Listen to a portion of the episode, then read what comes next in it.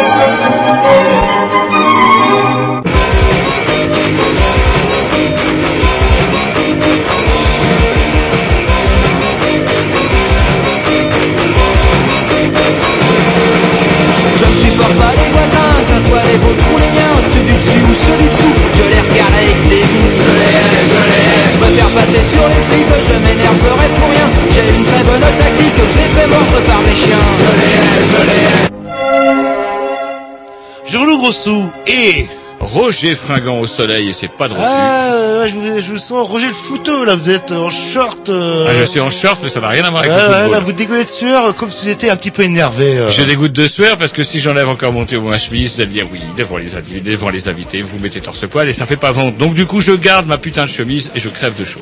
Sans oublier Euh, bah Tom Tom Eh ben, et Géry. Alors Géry, il a accouché, Géry Non, Bah Jerry, on sait non. pas, hein. il garde, je crois que c'est la gestation chez, chez les Jerry, c'est un peu plus long. Ouais, on, garde le gamin comme ça. Ouais, on, voilà. ouais, on aime bien souffrir apparemment. Je crois que les Esquimaux faisaient ça aussi. Ils gardaient, parfois, les vieilles Esquimaux pouvaient attendre jusqu'à 12 mois avant d'accoucher. Et il que éléphants, certaines mauvaises langues dont vous faites partie, Tom, disent euh, il a couché d'un casque. Oui. Oui, c'est ce que disent certaines mauvaises langues. hein. dont vous en, vous C'est pas un choc. Les meneurs, enfin les, les cadres. Ouais, Patrick Vieira. Bref, vous écoutez les grignoux aussi. On est euh, mercredi. Mercredi, on les écoute le dimanche de 13h, non, de 15h30 à euh, 17h30. Voilà, vous écoutez les grignoux euh, aussi. On va pouvoir réécouter les grignoux, ou plutôt télécharger les grignoux sur iTunes, parce que là, vous êtes sur le coup. Ouais ça y est, là, je suis sur le coup là. J'ai sorti un peu Steve Jobs là, des iPads parce que. Ouais, ouais, on sent, on a reçu un mail, vous, en- euh, vous allez vous en Ouais, je vais aller regarder ça. dans la, dans la soirée. Et une émission, bah, comme d'habitude, euh, on le dira tout à l'heure. Voilà, un petit disque programmation. Ah, Ah bah Tom tout seul euh, avec le singe blanc là-haut de ah ouais, Ah c'est bien. Ah, ça va être bien, ça, c'est bien.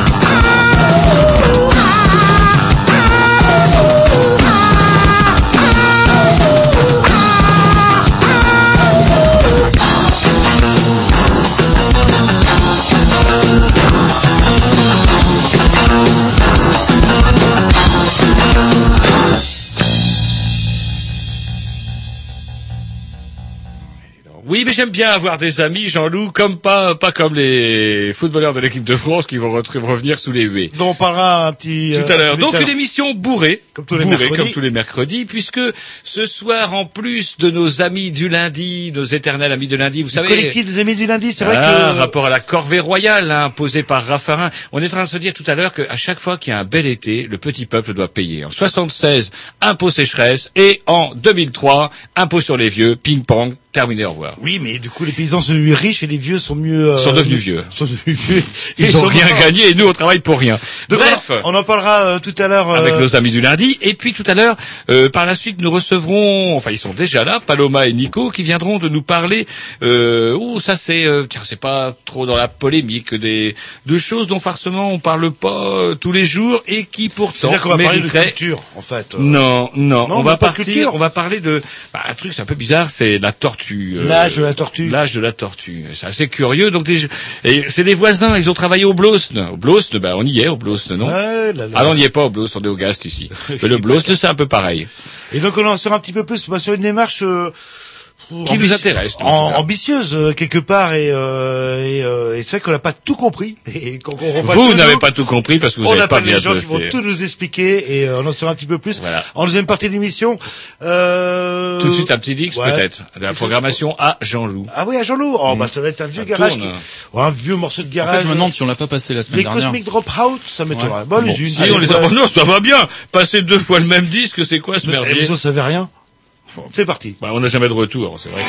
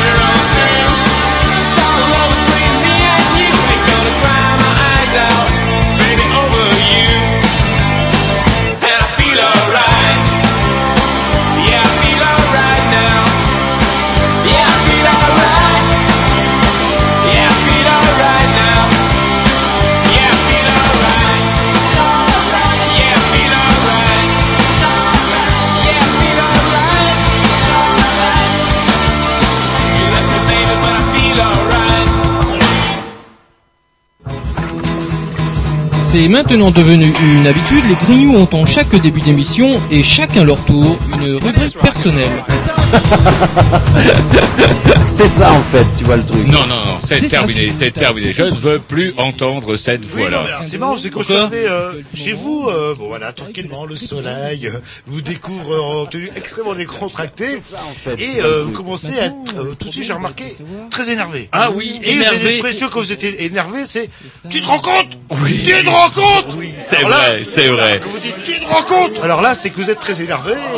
Et... Et là, ça m'a quand même particulièrement gavé. À l'heure où justement, on y reviendra par la suite, euh, notre président, notre omniprésident est en train de, de se découvrir des vertus d'entraîneur de l'équipe de France de football et de sélectionneur. Bref, le voilà aussi qui vient, euh, après avoir décidé de qui sera les nouveaux patrons du monde, vient de décider de virer Guillon et Didier Porte. Euh, Bah, C'était ce matin, j'ai entendu la dernière rubrique de Didier Porte ce matin, au prétexte que celui-ci aurait répété par trois fois Sarkozy, Sarkozy je t'encule à une heure de, bah, de grande, Écoute, de grande écoute. Genre euh, 20h30. ça Voilà, fait- sauf qu'il ne faisait que répéter ce qu'avait dit Villepin, Villepin qui lui-même réagissait après que Sarko l'ait menacé d'un croc à boucher Oh. euh, si des fois il arrivait à le faire tomber dans l'affaire de Clearstream. Villepin, Bref, c'est- pas le genre euh, je te sodomise. si, si, il a dit Sarkozy, je t'encule. Bref, Ouais. ça a énormément fait rire Didier Porte, qui l'a dit- redit à trois reprises, qui lui a valu lire, lire de Jean Lucas. Jean Lucas qui fut vaguement de gauche, euh, il y a bien longtemps. Enfin, autant du mitterrandisme triomphant quand la gamelle de dorée était socialiste. Et qui maintenant euh, trouve les plus grands charmes à l'économie libérale et qui en compagnie, et là, ça me fait mal au sein, de Philippe Val, qui a été racheté euh, au nom de soi-disant une amitié assez proche avec euh, Carla. Le même euh, Philippe Val qui. Le même Philippe Val qui moi-même, puisque je suis un peu plus vieux que, comment dirais-je, euh, parfois même que certains de nos auditeurs, bref, Que moi, j'entendais vers 17, 18 ans, j'allais, ah, je me rappelle d'une fête, euh, d'une salle des fêtes à Lamballe, c'est vous dire, j'ai même affronté le, le, le climat pourri de Lamballe et l'odeur de cochon pour aller voir Philippe Val et Patrick Font chanter des chansons, ouais, euh, Jean-Cul Giscard, Jean-Cul Larbé, Poniatowski, enfin, bref, bref, bref, des gens qui pouvaient paraître vaguement de gauche, voire même d'extrême gauche, et qui après avaient pris la main sur Charlie Hebdo, Charlie Hebdo qui avait disparu et qui est euh, qui a fini par renaître justement sous la, euh, j'allais dire sous la férule, non, sous la coupe de ce putain d'enculé de Philippe Val. Oui, et euh, son pote, euh, qu'est-ce qu'il est devenu euh, Alors justement, faux, faux, justement, euh, on avait déjà eu une première rupture. On l'avait rencontré d'ailleurs, ce qui avait donné justement la, le- cet fameux enregistrement où on entend le connard là qui rigole. C'est ça bah, en c'est- fait, c'est Philippe Val en fait. Et à l'époque, c'est vrai que bah il est, c'est un vieux jingle. Alors c'est vrai qu'on aurait déjà pu le virer depuis longtemps. Par exemple, quand euh, il a viré Patrick, quand il a viré le Fred Touron, dessinateur qui maintenant sévit euh, sur le Canard enchaîné, parce que euh, le Fred Touron à l'époque avait voulu se gausser euh, des petits ennuis judiciaires de Patrick Font, l'éternel compère de Philippe Val, parce que dans un stage théâtre, il a eu, euh, comment on appelle ça en théâtre, euh, expression corporelle ou euh, détournement de mineurs? De, l'expression corp. Voilà. corporelle. Expression corporelle pour laquelle il a pris trois ans. Et le Fred Touron, pourquoi pas, on peut très bien dessiner de pape avec un crucifix dans le cul, et pourquoi pas dessiner non plus, quand on a de la merde chez soi, la merde qu'il y a chez soi. Ça a valu à le Fred Touron de perdre son poste, euh, comment dirais-je, Charlie Hebdo, et il n'y a rien perdu. Puis, l'année dernière, enfin il y a deux ans plus exactement, c'est Ciné. Ciné qui avait eu son pochon également, parce qu'il avait eu l'outrecuidance de soupçonner que le petit-fils, enfin le fils de Nicolas Sarkozy, en se mariant avec l'héritière de Darty, qui est de confession juive, le nez fin, il ira loin ce petit. Quoi, vous faites dans l'antisémitisme de base, bing, pochon. Ça, on aura au moins eu la joie de découvrir l'aventure de Ciné Hebdo pendant deux ans. Et voilà que maintenant, je sais pas, moi Sarkozy, je sais pas s'il sera réélu, mais en tout cas, il aura réussi à montrer quelque chose que tout s'achète pourvu qu'on y mette le prix. Et des gens comme Philippe Val, qui fut un temps incarnait une espèce de gauche radicale et un espoir à des tas de chevelus et d'autres qui ne le sont plus aujourd'hui. Euh, bah, comme vous dites, à propos de Cohn-Bendit, faudrait pas vieillir. Ouais, faut pas vieillir. On a- Allez, à 18 ans, 20 ans, on est comme si, puis après, à 50 ans, on devient un gros con. C'est une évolution. Voilà, ou une euh, grosse merde. Une grosse merde. Oui, oui, qu'est-ce que vous allez dire À part euh, Rien, faire euh, des voilà, comme maintenant qu'on a dit tout le mal. Et finalement, ben voilà, comment Philippe Val, tu viens de nous priver, bah tiens, de mon soleil du midi. C'était, euh, j'avais d'abord le soleil du matin avec Stéphane Guillon qui hurlait, qui invectivait le pouvoir, puis un contre-soleil du midi dans une émission quand même qui reste quand même bien terne et bien people, à savoir le fou du roi. Mais de midi 5 à midi 10, je ne ratais jamais jamais Didier Porte. Et voilà que s'enculer Sarko, qui en plus de ça, Quand c'est Voilà. vous, travaillez, vous, alors, le, le à midi vous- 5, machin, à midi 5, je fais la pause. Mais non, mais je l'entendais pas tous les jours, sauf qu'il faut quand même savoir, Jean-Loup, C'est que podcastable. si, ben voilà, les Voilà. Green News, c'est pas toujours podcastable. Par contre, euh, Didier Porte l'était, lui. Allez, un petit disque et après, euh, on, on reprendra en, dans... Ah, tiens, un petit X de ma programmation. Yes, une, un truc bien punk, tiens, pour euh, nous réveiller. Au moins, il y a au moins ça qui est bien avec la droite, c'est que c'est très bien pour le punk.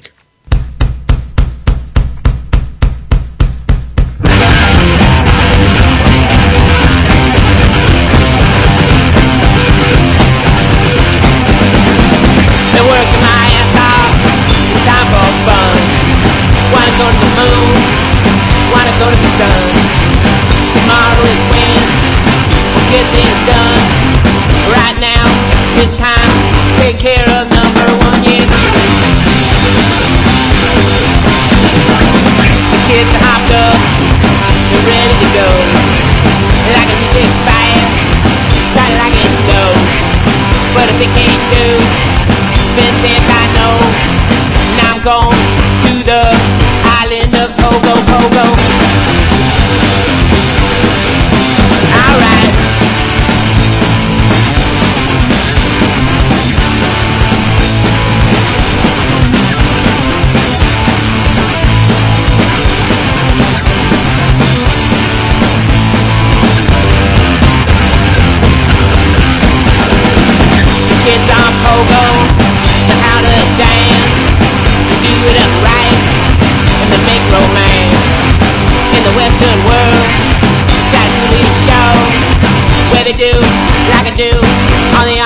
go, go, go, go.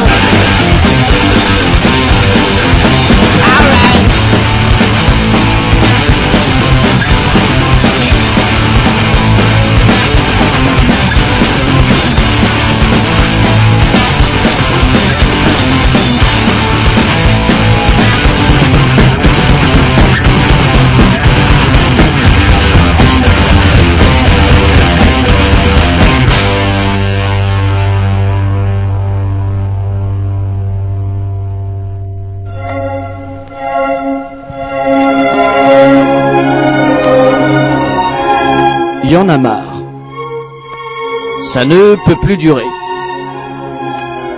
À force de dépasser les limites, je vais sortir de mes gonds. C'est la goutte d'eau qui met le feu aux poudres. Moi je dis mes couilles, merde, saloperie de nom de Dieu de bordel à cul, chérie de putain d'enculé de mes deux.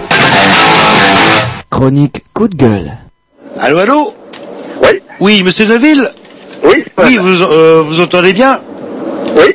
Voilà, donc alors, on vous a invité euh, justement parce qu'avec Roger, on faisait un, ré- un récapitulatif de l'année et on s'était aperçu que vous avez un petit peu oublié parce que vous Mais faites oui. partie du collectif des amis du lundi, sous-entendu du lundi de la Pentecôte. Exactement. Et, Voilà. euh, Et vous existez toujours et vous râlez toujours, fort heureusement, contre cette, nouveau, euh, cette nouvelle taxe royale. Oui, exactement. exactement. On, on pense un petit peu au dernier, vous savez, au à Astérix, le dernier village gaulois qui résiste Ouais. encore et qui résiste encore et toujours à l'envahisseur, mais c'est un petit peu ça, oui. Yes, mais on les aime ces gens-là, nous ici. on les aime. De même qu'on entend le doux bourdonnement euh, derrière vous, d'ailleurs. Ça laisse supposer Alors bien voilà, des oui. choses. non, vous conduisez pas quand même avec votre euh, portable euh, sur l'oreille, donc Ah du non, non, coup, c'est pas moi qui conduis, c'est pas moi qui conduis. ah, c'est bien. bien sûr. Donc du coup, Monsieur Deville, euh, comment euh, on, euh, vous êtes donc euh, président des Amis de- du lundi? Euh, Je suis le secrétaire général. D'accord. Alors les Amis Euh, j'ai toujours aimé les grades, j'ai un petit côté militaire, alors secrétaire général, ça me va très bien. Euh, Donc secrétaire général, c'est parfait. alors il y a quand même un truc qui aurait pu satisfaire euh, la base, à savoir que de nouveau le lundi Pentecôte était devenu redevenu jour férié en fait. Alors, il l'est pas, mais la base, euh, comme vous dites, eh ben, euh, elle a tendance très nettement à, quelles que soient les lois, à en refaire un jour férié. Ah, C'est-à-dire que cette année, par exemple, euh, eh ben, à peu près euh, 16% des salariés du public ont déclaré qu'ils travailleraient le lundi de Pentecôte et 18% des salariés du privé. Si on compare ça euh, à, à il y a 4 ans, eh ben, c'était 40% qui travaillaient. Hmm. Vous voyez, aujourd'hui, il y a à peu près un, un salarié sur cinq, même pas, qui travaille lundi de Pentecôte. Sauf qu'il perd. Euh, il doit, voilà, il tout doit- le monde se dit, écoutez, c'est, c'est, cette affaire-là, c'est une foutaise, donc on travaille pas. Ah, mais de- sauf qu'ils doivent compenser ou ils compensent pas et puis ils sèchent point barre. Alors, qui compense Oui. Alors, ce qu'il faut savoir, et ça c'est un petit rappel, c'est que euh, que vous travailliez ou pas, de toute façon, la taxe Pentecôte, elle est prélevée parce que c'est une taxe sur les salaires. Donc euh, que, là, l'État, l'État ne plaisante pas. Euh, la masse salariale, c'est tant. Eh ben, la taxe Pentecôte, c'est 100% de cette masse salariale. Et boum. Donc, et nous, donc, les salariés, ils doivent quand même euh, faire leur journée de travail non, enfin gratuite, euh, non rémunérée. corvée, Mais quoi. alors, il y a des situations très variables en fait dans les dans les entreprises. Beaucoup d'entreprises, euh, beaucoup de grandes entreprises, notamment où il y a des RTT, c'est souvent l'annulation du RTT, d'une RTT qui passe quoi. Hmm. Ça traduit comme ça. Mais alors, le fait que ce soit redevenu férié, c'est encore, c'est une double escroquerie. Ça veut dire que, par exemple, je citais le cas d'une secrétaire médicale qui, elle, va venir travailler chez son médecin gratuitement, et son médecin, au titre du fait que ce soit de nouveau une journée fériée, pourra prétendre, lui, à des prestations bien supérieures en tant que travail sur un jour férié, et ne sera pas taxé Eh en oui. tant que profession libérale. Eh oui. C'est quand même Eh oui, dingue. Mais oui, ça fait partie des nombreuses aberrations de cette loi.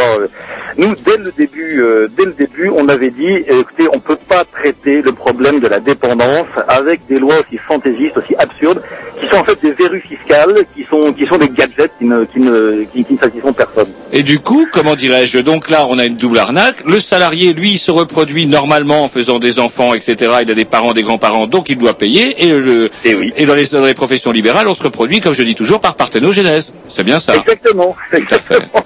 Alors ça, ça touche non seulement les, les, les- les professions libérales, mais aussi euh, les, les retraités, les agriculteurs, les indépendants, les députés aussi, nos députés, nos chers députés Ah. Qui ont voté ça, eux, ils payent pas, nos chers ministres qui se- qui s'achètent des cigares à 12 000 euros. Ou le chauffeur de taxi qui va, qui va vous compter double la course parce qu'on a un jour férié et puis qui paiera rien en fait euh, dessus. Alors, est-ce que c'est pas un anticonstitutionnel? Parce que normalement, il doit y avoir une égalité des citoyens devant l'impôt. Ou alors, est-ce qu'ils sont débrouillés pour dire que ça, c'était une taxe et c'était pas un impôt? Alors, euh, Comment ils peuvent sais- justifier ça? Alors, ben, ça, ça, vous savez, c'est des, c'est des gros méandres, euh, c'est des gros méandres de la loi. Euh, Vous savez, vous, vous connaissez Coluche qui disait euh, quand, quand on a un problème euh, de- de- d'ordre judiciaire, il vaut mieux connaître le juge que la loi. Et là, euh, ben, c'est un petit peu le cas. Je vous avoue que euh, il y a un recours devant devant la juridiction européenne parce qu'en France, ça n'a pas donné grand chose pour attaquer effectivement la, la validité de ce truc-là. Mais ben, on en a pour des années de procédure. euh, bon, bon, bon, bon, c'est ouais, c'est pas c'est pas joué quoi. Alors que pour le bouclier fiscal, par contre, il y a déjà des gens de droite qui ont dit ça, ça fait partie de la Constitution, taxer trop les riches, ça serait anticonstitutionnel. Ça, c'est clair. Oui, exactement, exactement. oui. Marrant, hein, comment c'est la même chose pour le travail du dimanche, vous savez, où les gens qui travaillent dans les puces sont payés, euh, sont payés, sont, sont pas payés double et, et sont obligés de travailler, alors que les autres, euh, les autres peuvent être volontaires et sont payés, et peuvent être payés double. Hmm. Et ça aussi, c'est une inégalité des salariés qui a été jugée euh, non euh, non anticonstitutionnelle par le Conseil d'État, mais il y a aussi un recours devant la juridiction européenne. D'accord. Euh, le, le... Et le scandale de cette Oui, année, alors la cerise sur le gâteau, c'est le scandale de cette année. On est censé récupérer du pognon. Pour les petits vieux, et finalement... Qu'est-ce qu'on récupère alors? Et oui, alors ça effectivement, alors ça aussi on avait dénoncé dès 2003, on a dit mais en matière de comptabilité publique, il n'y a pas de notion de, pré- il a pas de notion de préaffectation des recettes fiscales. C'est-à-dire que euh, vous pouvez pas dire je fais une taxe sur les huîtres et puis je la réserve aux ostréiculteurs, ça ne marche pas. Euh, Raffarin, lui, il avait dit oh là là, je vais sanctuariser les fonds du lundi de Pentecôte, euh, je vais créer la CNSA, et puis il n'y aura pas un euro qui va euh, sortir de ça, qui sera qui sera pas pour les anciens. C'est faux. Euh, c'est faux d'abord parce que fiscalement ça ne marche pas, et d'autre part parce que euh, les comptes de la CNSA qui ont été qui ont été examinés cette année euh, par Laurence Dumont notamment, la présidente de, de la commission d'enquête sur les fonds du lundi de Pentecôte, ben, elle, Laurence Dumont, elle dit, ben voilà, cette année, il y a 150 millions d'euros qui sont partis de la CNSA pour financer le trou de la sécurité sociale. Voilà, rien que ça. Donc, effectivement, c'est un, un débat. on n'a pas fini de, on n'a pas fini de discuter là-dessus. Oui. Alors, la, la lutte continue, mais finalement, est-ce que c'est pas une lutte un petit peu perdue dans le sens où même nous, on avait oublié euh, Non, d'en vous, aviez oublié. J'ai- pas tanné Jean-Loup depuis le mois d'avril. Alors, c'est pas une lutte perdue. c'est pas parce que vous avez oublié que moi j'ai oublié. Jean-Loup, Jean-Loup Alors, avait oublié, mon bon monsieur. C'est une catastrophe. Il boit trop. ce temps-là. Non, mais euh, bon, l'intérêt au moins de ce genre de Euh, situation, maintenant, je vous avoue que ça, ça dépasse un petit peu le, le niveau de l'association citoyenne, parce que il reste quand même une question à traiter qui est vraie, qui est la question de la dépendance. Euh, Nicolas Sarkozy en avait fait une promesse de campagne. Euh, nous, on l'attend toujours là-dessus. Il avait dit voilà, je vais ouvrir le, la cinquième branche de la sécurité sociale, euh, le sentier de la cinquième branche, et ben voilà, ça, ça comprend le problème de la prise en charge de la dépendance. Alors bon, euh, le pauvre Nicolas Sarkozy est empêtré dans les scandales, euh, dont certains qui sont quand même assez retentissants comme celui d'Eric Woerth. Euh, donc bon, ça va peut-être un petit peu le déstabiliser, mais il, quand même, il continue à travailler sur le dossier des retraites, qui est un gros dossier. Et ses dernières déclarations, c'était de dire, ben voilà, le problème de la dépendance, c'est toujours euh, dans le tube, si je peux m'exprimer ainsi, mais ce sera après la réforme de la sécurité, enfin la réforme des retraites. Bon. C'est-à-dire qu'on va repayer, après la réforme des retraites, il va nous ressortir encore un truc qu'on devra repayer en plus. Ben, c'est pas impossible, oui. Alors, vous êtes en train C'est de nous dire qu'on va avoir un bel été, ça tombe bien, je vais peut-être pas aller en Italie alors finalement. Ah ben, ça, ça, les, les- nos, nos- chers députés sont des grands spécialistes pour nous faire passer des choses un petit peu désagréables l'été. Hein, hein. Euh, ça- là aussi, je reviens sur le, le travail du dimanche. Ben, C'était la loi Mallier. Ben voilà, c'est passé l'été. Euh, ça oblige tout, enfin, ça oblige un certain nombre de salariés à travailler le dimanche euh, sans, sans euh, contrepartie et, et, et de façon obligatoire. Voilà, ça a été voté un dimanche. Euh, ça a été voté pardon pendant l'été. Hein, hein. Euh, oui, c'est des grands spécialistes. Et euh, alors la lutte, elle en est où alors concrètement maintenant? Comment on peut faire? Donc là, vous nous dites qu'il y a des, des, des choses qui sont euh, au recours. Qui se porte euh, justement en recours? C'est vous qui, qui assurez les recours comme ça? Alors non, il y a eu deux syndicats qui ont porté, euh, qui ont porté non parce que nous on n'a pas la capacité euh, juridique pour faire ça. Mais il y a deux syndicats euh, qui ont fait ça, c'est FO et la CFTC. Donc qui ont porté un recours devant la juridiction européenne.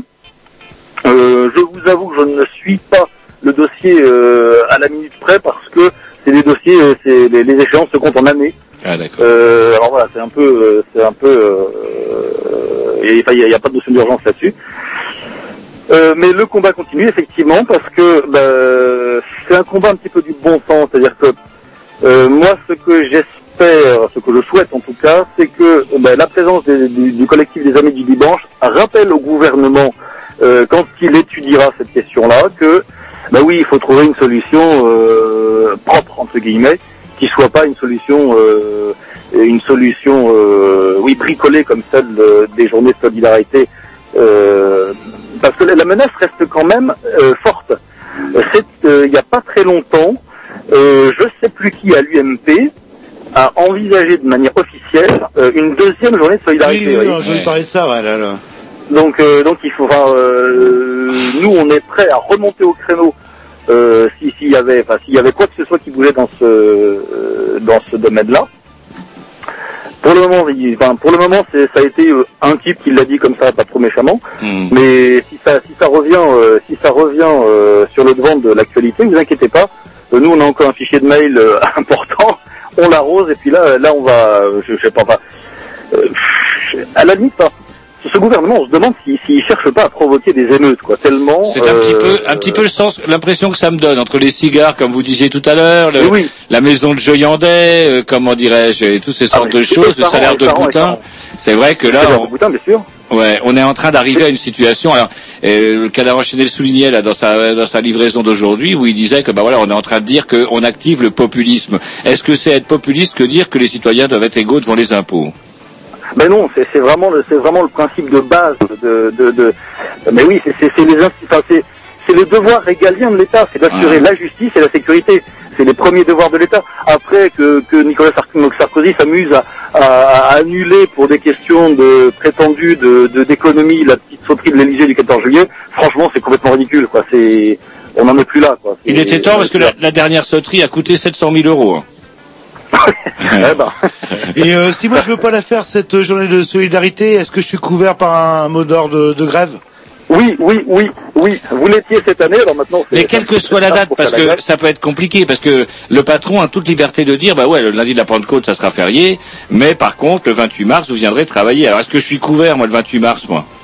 Alors là, euh, je voudrais pas vous donner, euh, je voudrais pas vous donner de réponse. euh, là, c'est un petit peu compliqué. Non, c'est un petit peu Est-ce que- compliqué. Je peux pas vous donner de réponse comme ça.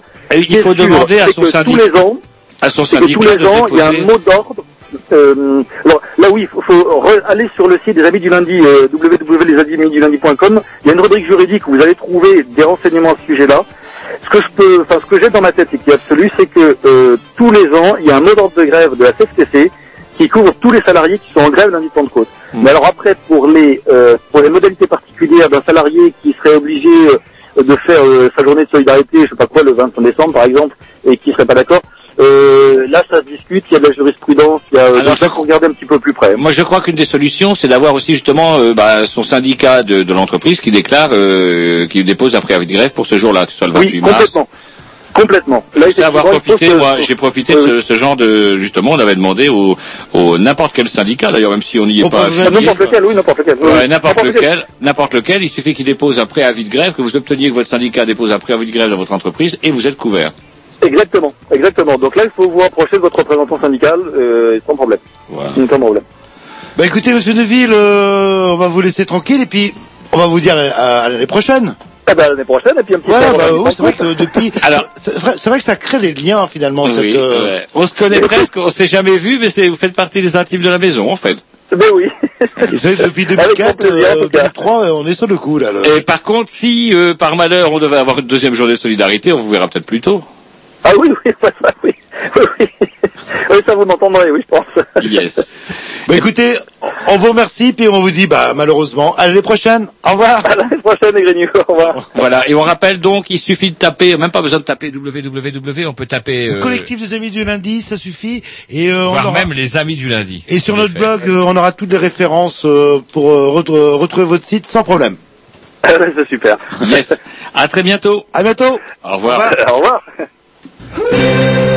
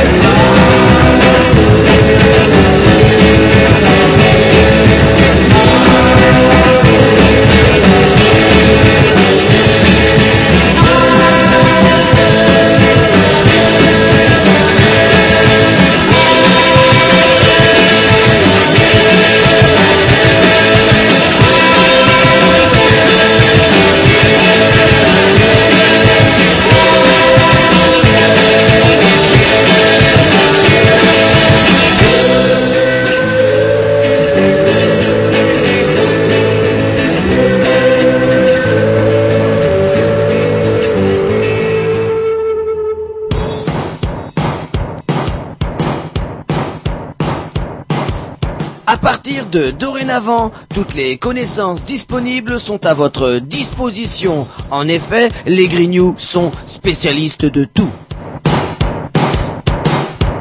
Diplômé des arts et des lettres, docteur en sciences particulières et générales, prix Nobel 90 de mathématiques, maître en histoire géo, spécialiste de l'univers, licencié S paranormal, voici les Grignoux dans... Et du con, et du con. Eh oui, alors que l'émission se poursuit, qu'on est toujours mercredi et bientôt dimanche. Et euh, bientôt podcastable. Ouais, enfin. Dès que Jerry est revenu. Ça, c'est comme les... Ça y est, c'est revenu? Non, dès que Jerry. Oh, on revenu. n'est pas arrivé. Nous recevons en, euh, maintenant Paloma et Nico, bonsoir, Bonsoir. qui vont nous parler de bah, l'âge de la tortue. Alors c'est un peu bizarre parce que l'âge de la tortue, déjà sous ce, sous ce nom un petit peu, comment dirais-je, métaphorique, on va dire. euh, Qu'est-ce qui se cache là-dedans? Et puis, avant de rentrer plus dans le détail, on aimerait bien euh, vous présenter. Je vois Paloma qui est en train de donner des grands coups de poing à Nico. C'est à toi de t'y coller. Alors Nico, est-ce que vous pouvez nous expliquer l'âge de la tortue Puis après, on vous demandera à chacun d'entre vous de nous dire pourquoi vous êtes euh, rentré dans cette espèce d'aventure? Ouais, ben, l'âge de la tortue, c'est une asso culturelle qui s'est fondée en 2001. Et pourquoi l'âge de la tortue? Ben, On serait bien en, en mal de vous le dire exactement parce qu'on n'était pas là, nous, à la création de l'asso. Et c'est l'équipe de l'époque euh, qui a beaucoup cogité et qui a sorti ce nom de leur chapeau. Peut-être parce que ça dure longtemps finalement, vous avez vu. Ouais, il y a cette, cette idée qui, euh, qui, qui a traversé un petit peu le, les années, euh, comme quoi le, la tortue, enfin le choix de la tortue, c'était euh, d'avancer lentement mais sûrement. Et puis avec la carapace de cette tortue, de tous les, les paroles d'habitants qui ont été collectées au fur et à mesure que les actions artistiques se sont déroulées, eh ben sont colportées dans la carapace de la tortue qui les amène dans d'autres endroits. Voilà, C'était l'idée du départ. C'est mignon. C'est C'est écrit mignon. euh, il y a combien de temps le... De- tout à fait, je l'ai dit, Non, 2001. non, mais pas de chance que je suis sûr que- J'ai les auditeurs qui n'ont pas bien écouté. En 2000, Comme vous, par écrit. exemple. J'avais 10 ans. Ça va faire 10 ans, ouais. ouais. Ah, Bravo. Bien, bien, quel bien, film Jean. Voilà qui fait avancer le c'est- débat. C'était sa question, c'était pas, bonne c'était pas, intervention de Corcuf à droite. Depuis combien de temps, c'était pas quand Quel est l'âge de la tortue 10 ans. 10 ans. Ah, bah voilà, une énigme. Alors la tortue, Eh ben, c'est donc. euh, alors la tortue, c'est quoi alors, exactement? L'âge de la tortue, une asso? C'est une asso hein, qui réunit euh, une petite équipe euh, permanente et puis une équipe d'artistes qui évolue au fil des années et des projets qui sont portés par l'asso. Mais en gros, c'est une asso qui est installée euh, à Rennes, principalement sur le quartier du Blône, et qui mène un, un travail artistique euh, à partir de des histoires de vie des habitants de ce, de ce quartier-là en particulier, et depuis l'année dernière dans d'autres endroits du monde, notamment là un peu en Espagne et en Roumanie à partir de l'année prochaine. Parce que alors du coup, c'est aussi cela qui nous a, euh, enfin nous intéressés à travers le par le biais de d'une des activités dans le chapitre partir sur lequel on reviendra tout à l'heure, à savoir que vous justement vous faites bah, le même un peu le même travail qu'on fait à la radio, à savoir euh, bah, collecte, un travail de collecte et de, de, de transmission de mémoire. Enfin, en tout cas, moi je l'ai ressenti comme ça. Est-ce que c'est un peu l'objectif de, de l'âge de la tortue? Et puis aussi bah, diffuser cette euh, cette parole ou c'est euh, la vision Oui. de ces personnes. Ouais, c'est c'est une des idées euh, centrales du projet qui, qui existe d'ailleurs depuis le départ. Et en fait, il y a eu deux périodes un peu dans, dans l'histoire de l'assaut. Et là, depuis deux trois ans, depuis que l'équipe euh, s'est renouvelée, le projet a un petit peu évolué. Mais c'est vraiment de partir effectivement du parcours de vie euh, de ses habitants et de leur façon de voir le monde. Et finalement, le euh, le but de l'association, c'est d'organiser cette confrontation des différentes façons de voir le monde dont sont porteurs ses habitants. Parce que à la base, l'âge de la tortue, est-ce que c'est pas non plus le fait de bah, voilà de, de- poser comme postulat réel, à savoir qu'il y a euh, bah, maintenant nos sociétés sont de plus en plus cosmopolites, que bah, la mondialisation n'amène pas que des, des transferts de, de marchandises et de capitaux, mais il y a aussi des gens qui vont avec, et que maintenant euh, l'âge la politique de ou l'idée de l'âge de la tortue, c'était justement de faire prendre conscience à tout le monde que nous vivons de plus en plus société cosmopolite avec ses richesses, ses différences, etc. C'est ça le, le but Mm, Ouais, et en, en plus, il y a une tendance un peu lourde là ces dernières années qui consisterait à dire que plus euh, nos cités sont cosmopolites, plus des tensions euh, sont susceptibles d'y naître. Et nous, on voudrait le voir d'une autre façon, et plutôt le voir euh, ces différences culturelles et ces différentes façons de voir le monde comme une richesse, et plutôt une, une source, euh, une ressource pour avancer et pour inventer la société de demain, plus qu'une tension euh, ou une source de tension. Ouais. Voilà. C'est un peu ça l'idée euh, générale, et la plupart de nos actions découlent un peu de ce constat-là et de cette volonté d'y faire face. quoi. On s'écoute un petit Yes, disque, sir. euh, la- l'association L'âge de la tortue créée en 2000. Il faut le rappeler de temps en temps. le temps qu'on se mette un petit disque de la programmation. Je ne sais pas à qui, mais ce soir. À vous, à vous. Ah, et c'est super bien.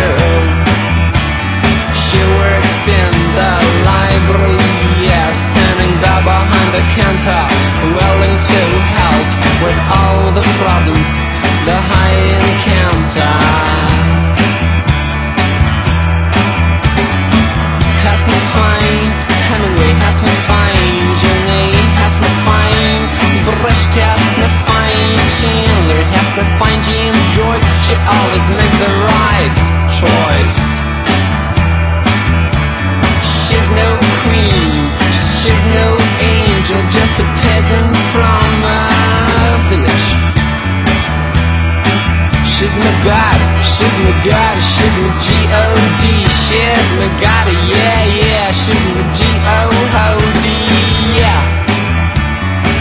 She's my god now, oh, she's my god now, yeah.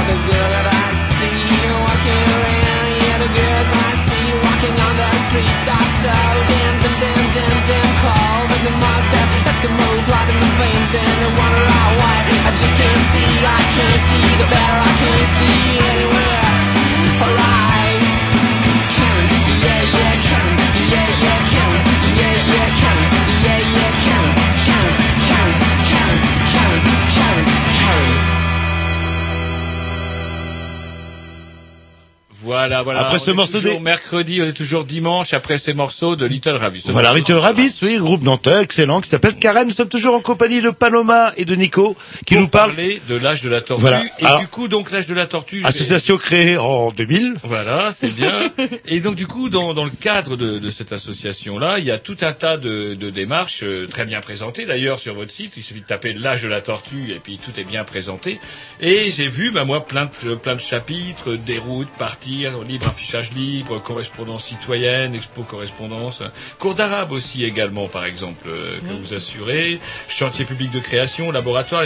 Bref, euh, dans le cadre justement d'une de, de ces actions qui s'appelle Partir, euh, c'est là que vous vous intervenez, Paloma, mais quoi, on a cru comprendre quand même, quand on préparait cette émission-là, que vous êtes intervenu déjà avant, parce que comme Nico, c'est vous qui avez repris la boutique un petit peu. oui, c'est ça.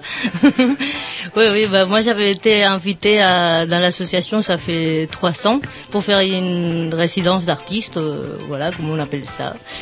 Et dans le cadre d'un projet qui s'appelle Correspondance citoyenne, ce que Nicolas, mon collègue, vous expliquera peut-être un peu plus tard. Avec plaisir. Et donc euh, voilà, moi je fais une résidence de deux semaines, donc dans les quartiers de Elblosne, les Blonnes.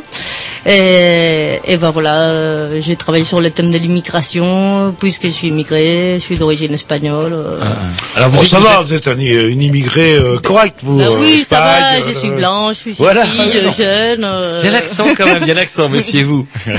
Et donc du coup, par contre, vous êtes, vous disiez que vous étiez venu dans le cadre de résidence d'artiste. Vous êtes artiste. Quelle est votre spécialité? Oui, justement, On l'a oui. pas dit. Bah moi je suis comédienne.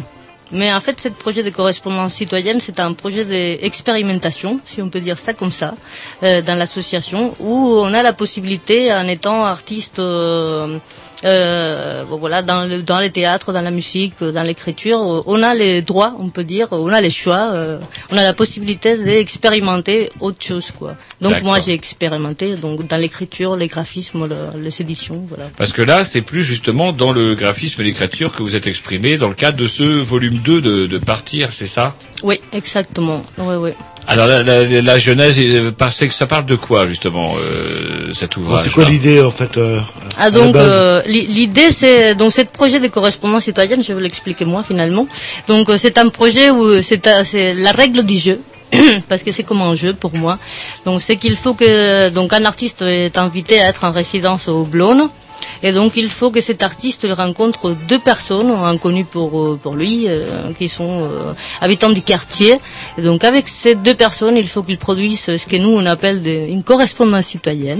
Donc ça veut dire euh, ça veut dire un objet artistique euh, qui est élaboré en binôme avec et l'habitant et l'artiste et qui doit être adressé à une troisième personne. Peu importe qui, troisième personne, voilà. Mhm. Et donc il peut recevoir la réponse de n'importe qui. Voilà, je sais pas si je suis claire. Ah, ah, oui, c'est clair. Mais alors du coup, vous débarquez chez les gens. Il y a une, ça demande une implication. Vous débarquez chez les gens comme ça, vous leur demandez de s'impliquer dans, dans, dans ce projet. Ça se passe comment? Et ben c'est très dur. Ah ouais. Ben, c'est très dur parce qu'il faut aller rencontrer l'inconnu et les convaincre que ton truc c'est légitime, euh, que c'est super et qu'on va faire un truc ensemble euh, magnifique, euh, que bah, ça, ça va trop marcher et que bon bref et que eux ils vont sortir un profit quelque part de, de ça. Et bon c'est très difficile à convaincre les gens de ça, Qu'est-ce mais qu'est-ce que vous leur demandez aux gens alors, du coup? Quand vous prenez contact, euh, imaginons que la personne soit plus d'un abord, on va dire, euh, comment ouvert, qu'elle soit, qu'elle vous écoute, etc. Vous allez lui demander quoi? Et ben, je leur raconte déjà un peu ma vie, qui je suis, euh, qu'est-ce que je fais là, chercher des gens, et je m'intéresse déjà à, sa vie avant tout, quoi. Et, et après, ben, j'essaie de, de vendre euh, la moto, que c'est mon projet. C'est, c'est, euh, voilà, j'essaie de, de raconter que c'est, que c'est important. Est-ce que, est-ce que, voilà, est-ce qu'on prétend faire, euh, que leur parole à eux, c'est légitime? C'est le plus difficile à, à faire passer, on va dire, quoi. Parce que pas tout le monde se sent légitime d'y parler, quoi. Alors ce que je disais à Jean-Loup, moi ce que je regrette aujourd'hui, c'est que bah, effectivement maintenant on a le droit à une information spectacle. Le journal de 20 heures se régale des caillassages de bus, des, euh, des incendies dans les banlieues, etc. Et on parle toujours des trains qui n'arrivent pas à l'heure, mais pas des trains qui arrivent à l'heure, parce que finalement vous les gens, euh, même s'ils sont pas forcément en règle au niveau de leur papier, ce sont des gens qui sont totalement intégrés, par exemple, qui, qui ont une vie que qu'on côtoie, qui travaillent, etc. Mais qu'on ne regarde pas finalement. Et temps en temps, jamais le discours. Ah bah oui, c'est des gens. euh, bah oui, oui, c'est les gens que, de qui on parle pas ou pas forcément. C'est les gens à soi-même. C'est la, la vie de ces gens-là, quoi. Quand on parle de l'immigration, de l'immigré, on parle un chiffre, on parle euh, euh, ça s'est passé ça. Il y a eu cette euh, affaire dans le ministère de l'immigration. Il y a eu. On parle jamais de la personne en soi-même, quoi. Des, Hmm. des histoires de vie intimes de ces personnes-là, quoi. Ah. Et donc c'est ça que nous, ça nous a intéressé. Pour euh, voilà pour faire cet euh, ouvrage là quoi. Mm. Est-ce qu'il y a une volonté, euh, enfin, d'ouverture Vous disiez que vous avez eu du mal, en fait, à convaincre les gens, ou est-ce que, est-ce qu'on se met une ouverture, ou est-ce qu'on tombe dans le communautarisme Chacun se referme sur sa culture, sur son, ses origines, sans forcément avoir envie de partager avec les autres. euh. Oui, bah il y a il y a de deux. hein. Il y a il y a de l'enfermement euh, et c'est c'est logique quelque part quoi. Il y a Mhm. trop de peur quoi aller vers l'autre quoi. Donc euh, c'est beaucoup plus facile rester euh, avec les tiens chez toi dans tes habitudes, dans les connus quoi. Voilà. Après il y a tout. Il y a des gens qui sont très ouverts, qui sont pas peur Mmh, d'aller vers l'autre. C'est, bah, on a tous les cas dans les bouquins, quoi. Des gens qui sont très intégrés, des gens qui pas beaucoup. euh, c'est, voilà. Et vous avez euh, particulièrement étudié le quartier du Blône. euh, Ouais. alors, il y a, il y a combien de communautés différentes dans ce quartier-là, ou d'origine de, euh, de, ou de nationalités différentes Bah, Il y a plus d'une centaine. Une centaine? Ouais, Ouais. on, Une a, on a centaine rencontré ouais, de nationalités différentes. On a, on a rencontré là récemment de- des chercheurs qui, euh, qui bossaient sur la question euh, sur la région de Rennes Mm. et qui nous ont dit que le Blône était le, le territoire le plus diversifié en termes d'origine géographique. Alors, Est-ce qu'on peut parler de, de, de melting pot ou est-ce que je- on peut parler de communautarisme? Est-ce que entre... Ben, ça dépend en fait, ça, ça dépend vraiment des communautés. Il y a Ouais. plein de communautés qui sont euh, qui s'enrichissent euh, tous les jours euh, des apports de tout le monde, quoi. Mais t'as aussi euh, d'autres communautés qui sont plus refermées. Mais c'est vraiment des, des personnes qui font des parcours à l'intérieur de ces communautés. Je pense pas qu'on puisse parler de- d'entités euh, rigides, figées et qui vont pas évoluer dans le temps. Quoi. Et le votre- comme tous les autres territoires. Et à travers votre vachement. travail, finalement, de toute façon, s'expriment surtout bah, les gens qui ont envie de s'exprimer. C'est-à-dire que comment vous faites, vous, vous- euh, votre travail n'a pas une prétention, je dirais, euh, comme en statistique. euh, C'est Ah, vous euh, vous montrez, le, bah, vous, enfin, vous, comment vous exposez le discours des gens qui ont avec qui effectivement, qui ont bien voulu parler, tout simplement. Bah Ouais, ouais, c'est ouais, c'est ouais. vraiment toute petite échelle. Par exemple, quand un artiste est en résidence euh, dans le cadre d'un projet de l'âge de la tortue, euh, il peut les rencontrer euh, sur une période de 2-3 semaines. euh, il va rencontrer euh, 20 personnes, 25 personnes. Mhm. Et finalement, il n'y a qu'avec 5 ou 6 personnes qu'un travail va vraiment démarrer. Et toutes les autres rencontres restent euh, des rencontres humaines qui peuvent être très chouettes ou violentes ou etc. Mais c'est pas une obligation pour les gens avec qui on a discuté un, un petit moment, partagé euh, une, une histoire de vie, un petit récit. C'est pas obligatoire que le travail démarre. Mhm. Donc euh, il y a vraiment cette liberté là et pour les artistes et pour les personnes qu'on rencontre de participer ou pas. Donc effectivement ceux qui euh, ceux qui s'expriment, enfin ceux qui participent, c'est ceux qui ont déjà envie de s'exprimer. Oui, ou en voilà. tout cas ceux qui ont réussi à, louer- à, à lier une une relation de, de confiance avec les artistes euh, qui bossent avec nous. C'est- Ah, le résultat, c'est quoi? Le résultat, c'est deux ouvrages déjà qui sont parus. Ouais, dans ce projet-là, ouais, c'est deux ouvrages. Un premier ouvrage qui est paru en 2008, qui s'appelait Partir, et un Ah, ah. deuxième ouvrage qui s'appelle euh, Partir Regard, et qui est paru là euh, cette année. euh, Et donc du coup, euh, Paloma, vous l'avez sous la main là, l'ouvrage c'est vrai que ça passe pas, euh, ça passe pas à la radio, c'est ça? Ouais, alors donc euh, c'est c'est édité comment en fait avec votre euh, propre ressource ou? Oui, bah en fait c'est c'est une, une édition qui est euh, qui est euh, financée par l'association et l'association elle-même est soutenue par les pouvoirs publics. Donc euh, c'est voilà, c'est une auto-édition, mais euh, largement subventionnée par les, enfin largement, disons proportionnellement, c'est euh, c'est pas les ventes du bouquin qui financent l'édition, c'est plutôt le, le soutien des partenaires publics euh, d'un peu tous les étages. Très bien. On s'écoute un petit disque et Ouais, puis on et après, on notre. parlera un petit peu de comment ça se présente et tout, et puis on, on abordera un autre sujet. Ouais, euh, programmation. Ah ah, oula, ça va être sûrement de la, la musique bien, bien rock'n'roll, bien, rock'n'roll. musique de sourd Je quoi. vous dis, moi, la, la droite, c'est très bon pour le punk rock. Trois accords, trois minutes. Voilà. C'est très très bien.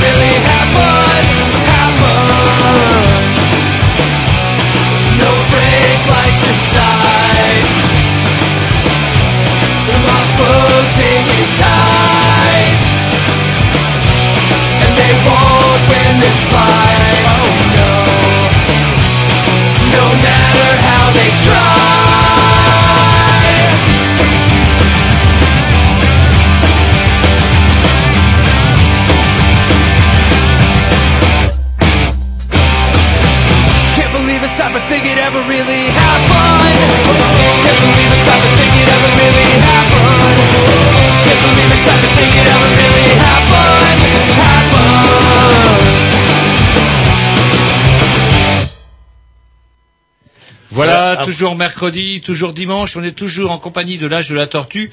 Et ça y est, on a mis la main, euh, Paloma avait la main euh, serrée sur ses ouvrages et on a réussi à en chipper un. Et du coup, c'est bien parce que du coup, on va pouvoir, euh, comment dirais-je, aborder un petit peu plus concrètement euh, bah, l'objet, parce qu'il est, il est très beau. en plus. Alors l'objet, on a un livre, on a des textes, on a des photos. euh, Est-ce que c'est la même personne qui fait tout de A à Z ou?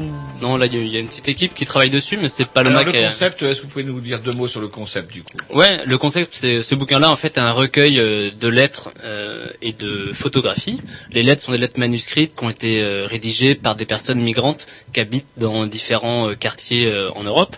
Donc le Blône à Rennes, et puis un ensemble de quartiers à Tarragona en Espagne qui s'appelle Sonaponent. Et l'idée, c'est de, de proposer à ces personnes qui ont vécu une migration de témoigner de leur rapport à la distance avec leur pays d'origine dans ce bouquin. Donc euh, la lettre est manuscrite, euh, elle est rédigée dans la langue maternelle, elle est traduite en français, en espagnol, enfin en castillan et en catalan, et elle est accompagnée d'un portrait photographique qui a été fait par des photographes euh, qui bossent avec nous depuis quelques années, donc notamment Bertrand Cousseau pour la France et Andrea Edenheimer en Espagne. Et puis c'est accompagné d'un regard d'un chercheur en sciences humaines, donc André Sauvage à Rennes, qui est sociologue, et, euh, et Maria Selenes euh, à Tarragona, voilà, qui est anthropologue. Ouais, donc on est plus proche d'un livre collectif en fait que d'une euh, publication euh, personnelle. le- Ouais, ouais, complètement. Ouais. Oui, c'est un, livre collectif. Le projet a été initié par, par Paloma. Euh, donc c'est elle qui assure la direction Mhm. artistique. Enfin, on peut en parler elle-même de tout l'ouvrage, mais il y a une équipe euh, tout autour. ouais. Et donc euh, on parle de, de l'immigration, du déracinement et pas forcément des conditions de vie. euh, Oui, oui, on parle surtout de la distance. euh, de la des- distance, ouais. parce que euh, entre, je sais pas moi, des, c'est vrai qu'entre euh, des gens qui se plaignent sur les conditions de vie du Blône et des gens qui se, euh, se plaignent sur les conditions de vie de Roumanie, on- ça n'a pas le même standard de, de, Mm. de, de confort en fait, ou de, de qualité de confort. Ouais, oui, c'est sûr, quoi. Mais bon, dans cet ouvrage-là, on avait envie de parler vraiment sur la distance. et Qu'est-ce qu'est la distance euh, géographique euh, Ça fait, euh, voilà, dans l'âme de quelqu'un, quoi. Euh, ouais. Alors pour les gens qui ou les parents qui sont arrivés, euh, euh, c'est quoi le discours Il y a une certaine nostalgie. euh, euh, par contre, les, les jeunes qui sont nés ici, est-ce qu'ils regrettent le, le pays euh, c'est- c'est Avant avant tout, pas- que vous avez eu, non, en fait, ce que vous avez, les, les personnes qui s'expriment dans cet ouvrage-là sont pas des, des gens qui sont nés en France, sont tous Voilà. des gens qui ont quitté le pays. Voilà, Ce exactement. sont des gens assez âgés. Et donc, ouais. on a une série de, de personnes, il y a les noms, euh, comment dirais-je, dans, le- dans cet ouvrage-là. Et ces gens-là, j'ai- j'ai j'ai regardé, j'ai lu un petit peu en diagonale, et c'est marrant parce que, euh, comme Jean-Loup parlait de nostalgie tout à l'heure, c'est vrai qu'effectivement, ce qui semble relever de ces lettres-là, c'est un peu la nostalgie, une, une femme qui s'exprime, qui dit oui, la chaleur étouffante de l'été, tout ce que je critique chez nous, ça me manque euh, horriblement. c'est moi. C'est c'est marrant parce que j'ai pas regardé le prénom en plus. Elle dit ouais, tout ce que je critique chez moi, ça me manque euh, horriblement. Ben oui, oui. Et est-ce que c'est commun entre vous justement et les personnes que vous avez rencontrées cette nostalgie là de Oui, oui, pour moi, c'est le, c'est le dom- de- dénominateur commun, quoi. Je sais pas si ça se dit ça, mais c'est ça, quoi. C'est le, c'est ce qu'il y a en, en commun dans toutes les personnes migrées que j'ai trouvées euh, comme moi. ah, c'est marrant que je sois tombé Voilà. sur votre et, là-dedans bing on sent euh, bah, le côté euh, et, et ce qu'il y a de bien c'est que ça rappelle que ces gens-là n'ont pas forcément eu le choix quoi que s'ils viennent chez nous si aussi parce que bah ils ont pas le choix. Oui, bah ça dépend, quoi. Moi, par exemple, moi, j'ai eu le choix de venir. Ouais, quoi. mais pas pas d'autres peut-être. pas pas d'autres quoi ouais, Mm. voilà quoi mais mais mais euh, une chose qu'on qu'on avait envie d'exprimer dans le bouquin aussi c'est que ma parole aussi même si j'ai eu le choix de venir c'est aussi légitime c'est pas parce que que voilà que je suis migrante euh, et que ma situation elle est beaucoup plus facile que par exemple je sais pas un congolais tu vois Oui, ou- tu vois. oui. c'est c'est pas pour cela que moi je n'ai rien à dire ou parce que j'ai pas euh, euh, autant de problèmes on va dire je veux dire. C'est c'est des cas chaque chacun avec son histoire avec des cas particuliers des histoires de vie et, et voilà les toutes nous intéressent quoi voilà. Mais ces personnes qui ont un certain âge, euh, c'est quoi leur volonté quand elles seront en retraite? C'est sont en retraite un jour, c'est de repartir? Ou elles vont rester coincées ici euh, quelque part euh? C'est drôle que dans la majorité c'est de répartir quoi. Mhm. mais est-ce que c'est pas une idée romantique ça? Est-ce que, que- c'est vrai ou est-ce que c'est juste le fait de dire un jour j'y répartirai et pouvoir vivre avec cet espoir-là. Il y a un scandale d'ailleurs à propos de ça, à propos des foyers Sonacotra que relevait le canard enchaîné il y a quelques semaines où justement on veut virer des, des tas de pauvres euh, immigrés qui vivent seuls, Mm. qui sont coincés et qui louent toujours leur chambre Sonacotra. Ils sont là Ah depuis oui. les années 60 et on cherche à les vider là justement Euh, et ils peuvent pas revenir, ils peuvent pas revenir et ils sont Mm. euh, voilà, c'est assez un petit peu euh, effrayant. Alors ça, justement, vous disiez tout à l'heure que c'est traduit en plusieurs langues et c'est dans le cadre justement d'un projet européen 2010-2011.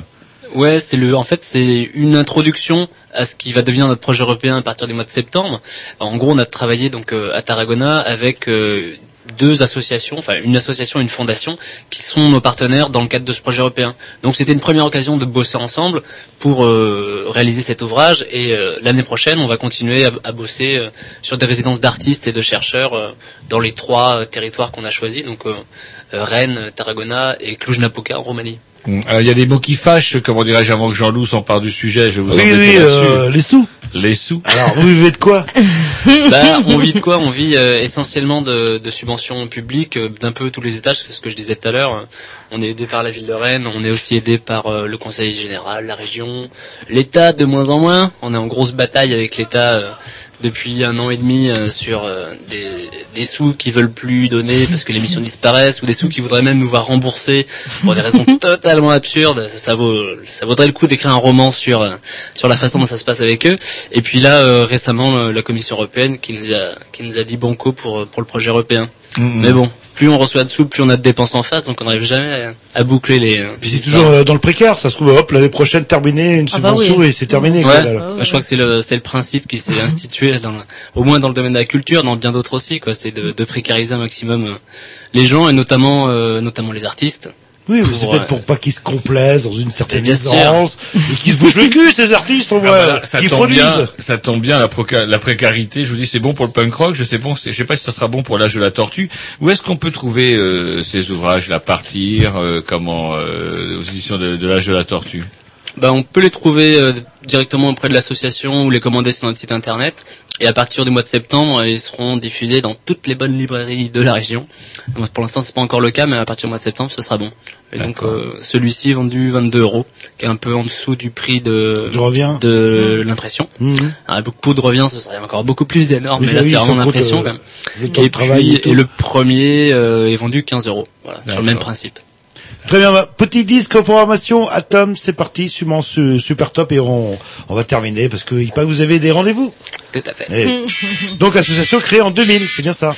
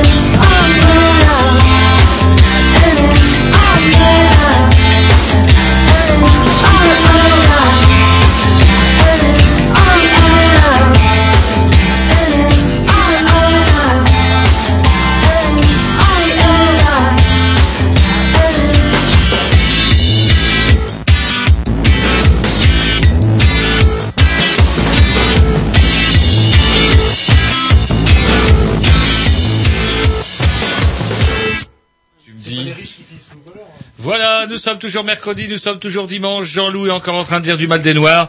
Et nous sommes Mais non, toujours je sur... je l'équipe de France, Bah voilà, tout de suite. que je dis, vous disiez Ah du bah mal des non, Noirs. Donc du coup, nous sommes toujours sur l'antenne des Grignoux. Nous recevons toujours Paloma et Nico qui sont bien pressés de partir depuis que vous dites du mal des Noirs. Ils en ont marre. ils Je parlais quel- de l'équipe de France. je demande dans quel traquenard ils sont tombés.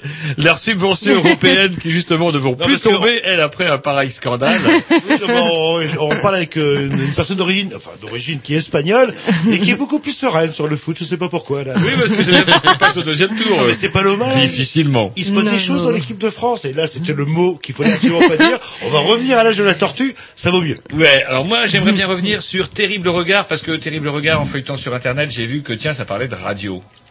Ouais, entre autres, il y a eu plusieurs projets de, de sonore, de création sonore en fait à, à travers le, enfin à l'intérieur d'un projet plus large qui s'appelle Terrible Regard.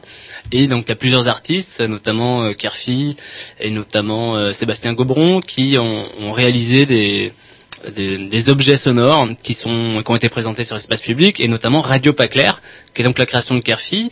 Euh, ce projet-là euh, concerne euh, la thématique des discriminations et à partir de, de témoignages qu'il a pu collecter auprès d'habitants du quartier, des jeunes, des vieux, etc. sur le quartier du Blône, il a euh, Enfin, il s'est échappé de, de ces euh, collectes de, de récits, de témoignages pour créer son histoire à lui Hmm. des discriminations. Vous n'avez jamais essayé de, de vous associer avec Canal B, puisque vous êtes rennais? Bah si si, mais on avait branché Canal B, mais un peu tard et du coup euh, dans le, le timing du projet ça n'a pas été possible, Ah, mais ah. euh, ça peut très bien se refaire à un autre moment. ouais. Yes. Bah, avec grand plaisir. Non, le contact est pris. euh.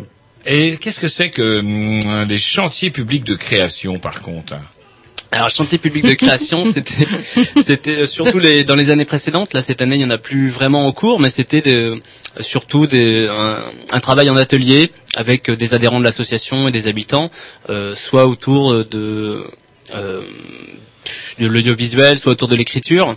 Et donc, euh, à l'issue des ateliers, il y avait euh, la création euh, d'un court métrage si on était sur la vidéo, ou l'édition d'un petit ouvrage si on était sur euh, de l'écriture. quoi. Donc, c'était euh, l'idée, c'était de faire participer des habitants et des adhérents de l'association à une création collective, voilà, qui était encadrée, encadrée par des artistes de l'asso. Et alors, c'est quoi ces cours d'arabe? Bah, les cours d'arabe, en Non, fait, excusez-moi de, de, de le- C'est-à-dire quoi on, Vous euh, préparez euh, la...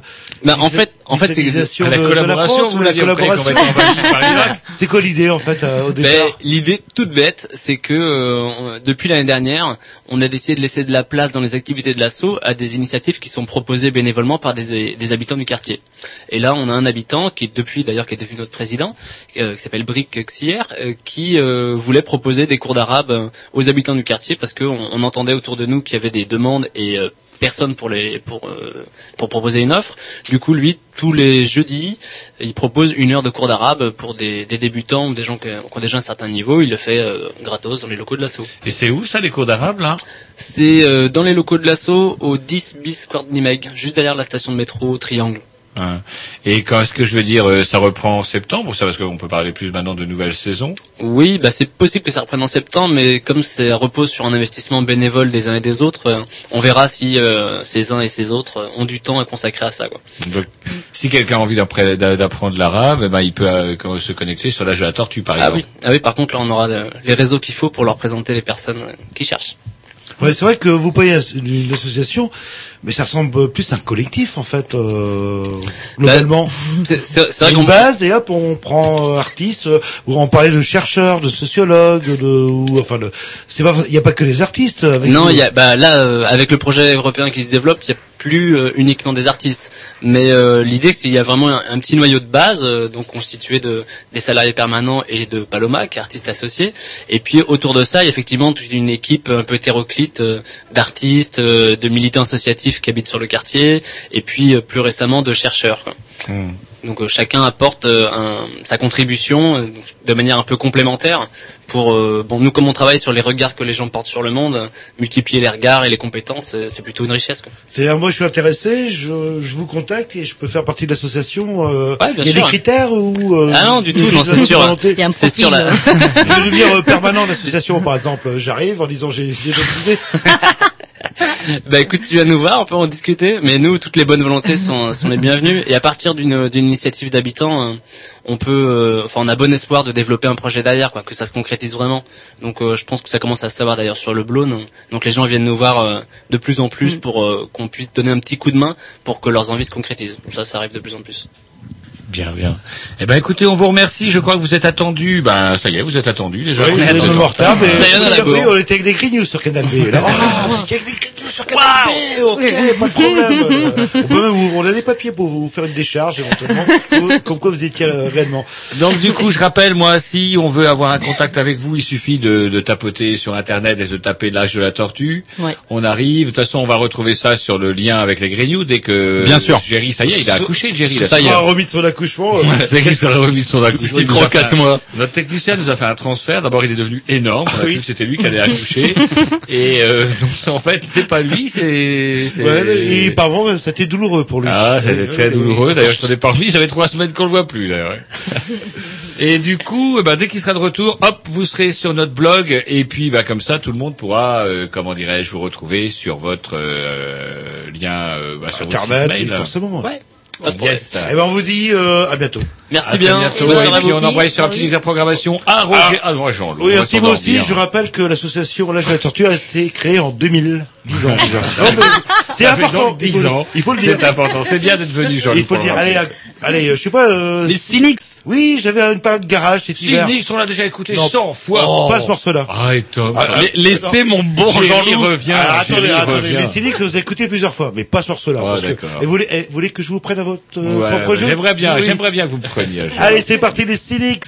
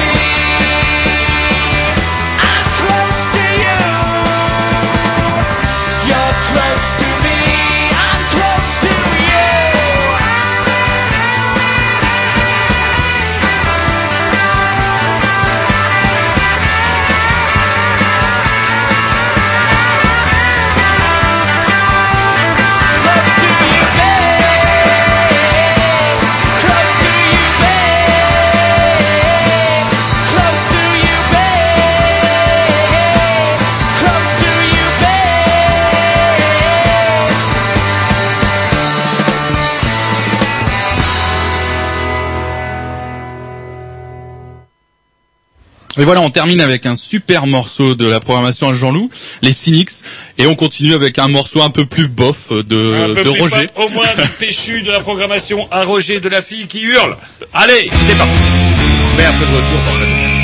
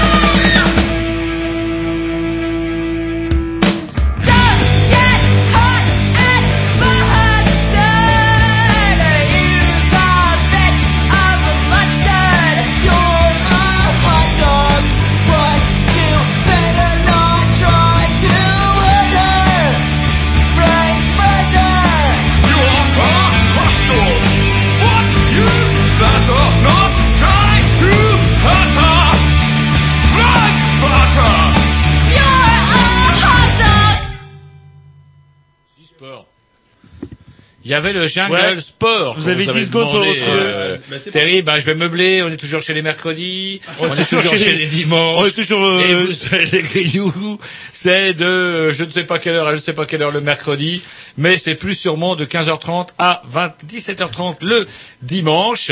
Et on a la rubrique sport, Voilà, qui arrive, que qui vous va arriver, qui va arriver sur le- ses petites jambes, puisque la rubrique à, à Tom, euh, qui Big transpire Sport, un peu, il a chaud, pour une fois, ouais, mais... On est obligé de meubler. Non, mais je, je voudrais pas dire, mais quand Tom est là, quand Tom est là, c'est nickel. Euh, non, pas quand Tom, pardon, vous faites bien de me le rappeler. Quand Jerry est là, c'est carrément top, top. Allez, c'est... Ouïe, ouïe, ouïe, ouïe, ouïe, aïe, aïe, aïe, oulala, il va se passer quelque chose de bizarre sur cette antenne. Je le sens pas, je sais pas pourquoi. Ça doit être quand j'ai l'info, comme quoi les grignoux vont parler de quelque chose qu'ils ne connaissent pas. L'effort physique, vous connaissez sûrement, eux pas. Le vrai effort physique, j'entends, celui qui fait se dépasser l'homme, qui lui permet de connaître ses limites, voire même d'apprendre la communion avec les autres. Mais bon, le sport est-il le petit frère de la guerre? Sport pour les hommes, les vrais. Ouais, sport pour les hommes, les vrais, et... Alors c'est bah, vrai que c'est rare, c'est rare que nous sortions de, de, de son linceul ce, ce vieux jungle qui effectivement. Prenez la poussière, mais là, vous êtes énervé. Euh... J'ai écouté, j'ai regardé avec vous le, le dernier match, euh, comment qui a été finalement euh, pour finir euh, semblable, euh, semblable au précédent, puisque ben la France a encore pris une putain de tôle euh, de but à un. Quand je suis arrivé, j'étais arrivé plein d'enthousiasme moi, alors que j'étais au travail. Et ben du coup, je ne savais pas, je connaissais même pas l'état du score quand je suis arrivé à 17 h chez vous. Et je dis alors Corcuf, qu'est-ce qu'il fait Corcuf Vous Il est dehors, il est viré, est il est dehors. Alors- et on perd déjà 2-0. Et je vous annonce euh, à l'interphone, ouais, 2-0 Ouais, pour qui?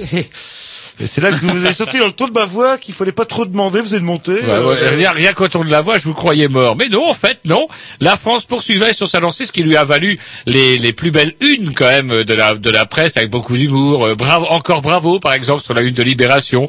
Le désastre euh, dans François, euh, quel gâchis. Une qui était pas mal, c'est euh, bah, sur Libé aussi, Anelka passe à la trappe. Ah oui, Ah, c'était pas mal, Et il y avait également un super titre de Libé vendredi, le lendemain de la défaite face au Mexique. ça s'appelait Nettoyage aztèque. Oh, Et- sur l'équipe, il y avait aussi euh, va te faire enculer, fils de pute. Alors ça va se enculer fils de pute, c'était samedi matin. Alors comment euh, justement vous qui êtes Alors, quand même le spécialiste analyse, foot, euh, c'est vous le spécialiste foot de, de la Oui, mais maison. c'est vous qui analysez. Alors moi je sais pas que j'analyse moi. C'est vous qui regardez les matchs et c'est vous qui faites Mais l'analyse. écoutez, moi je vais, je vais être franc avec vous. Un, je déteste le football. Deux, je déteste tous ces connards super friqués qui, sous prétexte parce qu'ils sont capables de mettre une cacahuète euh, dans la limite des 25, euh, sont touchent en moyenne, en tout cas en ce qui concerne l'équipe de France, 400 000 euros mensuels en moyenne. J'ai toujours trouvé que c'était un gigantesque gâchis et de voir tous les promos, prolos, pardon, acclamer tous ces abrutis, Bah, ça m'a toujours donné un goût assez bizarre dans la bouche. C'est un des rares sports, on voit des rémises qui abolisent des millionnaires. Ouais, c'est quand même assez exceptionnel. Bah, Bref, euh, là, je crois qu'on a été au-delà de mes rêves les plus fous. Déjà qu'on prenne une tôle, au-delà, parce que déjà qu'on prenne une tôle, ça m'a déjà assez amusé. Mais alors qu'en plus de ça, euh, non seulement on prenne une tôle, mais que ces abrutis-là fassent grève, que Anelka envoie chier le comment le Anelka envoie chier le comment dirais-je le le- Sélectionneur. le, sélectionneur, que le lendemain euh, tous les comment dirais-je les, les, les, les footballeurs fassent grève, on a vraiment touché le fond. Et ce qui est quand même assez rigolo là-dedans, c'est de voir le pouvoir en la personne de Roselyne Bachelot qui était accompagnée. C'était une catastrophe. Comment voulez-vous que l'équipe de France gagne de toute façon avec Roselyne Bachelot dans les basques, Jean-Loup c'est vrai que quand on l'a vu, C'est euh, pas motivant. Et euh, je sais plus si c'est une match volée pas sympa, euh, on la voyait en train de boire un coup, etc. L'impression qu'elle est enceinte. Ben oui, elle est enceinte. Elle, est enceinte. à moins qu'elle nous fasse un transfert comme Géry ou qu'elle se soit envoyée dans une grossesse nerveuse, les, peut-être. les excès de comment de, de vaccins qu'elle a achetés sur le compte des contribuables. Bref, euh, comment là, c'est vrai que ça. C'est du délire, quoi. Et le, la- la- le, le sommet, le sommet est atteint avec justement l'intervention de Roselyne Bachelot, alors que tous les deux effondrés, nous regardions l'émission sportive qui suivait le match désastreux France-Afrique du Sud, et on a eu le droit à une intervention de la ministre des Sports. On se serait cru chez De Gaulle, sous De Gaulle, avec, oui, un communiqué officiel avec le chant du coq, un communiqué officiel du ministre des Sports qui va vous donner son point de vue sur le match. Et cerise sur le gâteau, voilà que Patrick Henry, euh, comment dirais-je, ou Thierry, pardon, Thierry Henry, après avoir demandé euh, comment une audience au président, le président remet tous ses rendez-vous, euh, comment dirais-je, fout tous ses rendez-vous à la poubelle pour recevoir en extrême urgence Thierry Henry. Et voilà maintenant notre président devenu sélectionneur de l'équipe de France. Allez, on va se mettre un petit disque et après on va attendre euh, l'analyse de Roger le footeur. On va prendre, euh, je sais pas, euh, à qui la faute. Il faut Non, non, trouve moi, ça y est, mon analyse, je l'ai, et nous sommes sauvés, puisque en plus d'être président de la République française, notre homme est euh, sélectionneur. Voilà, donc vous avez Libé, le canard enchaîné. Ah, euh, J'ai pas eu besoin de libérer du cadavre enchaîné pour savoir que non moi la- la- comment le le Sarko qui veut sélectionner les joueurs c'est bah c'est internet et puis la Rosine Bachelot c'est TF1. Allez, un petit disque et après, euh, on- justement, votre analyse euh, pointue. euh, c'est marrant parce que dans le, euh, dans le milieu footballistique, pour les gros, pour les spécialistes euh, du foot. Non moi je suis absolument non, j'attends j'attends votre j'attends votre analyse. Jerry, C'est il vous est le- balèze, hein, en- c'est Oui, vous c'est l'amateur. que là, voilà, le- C'est vous l'amateur. Allez, hop, c'est parti.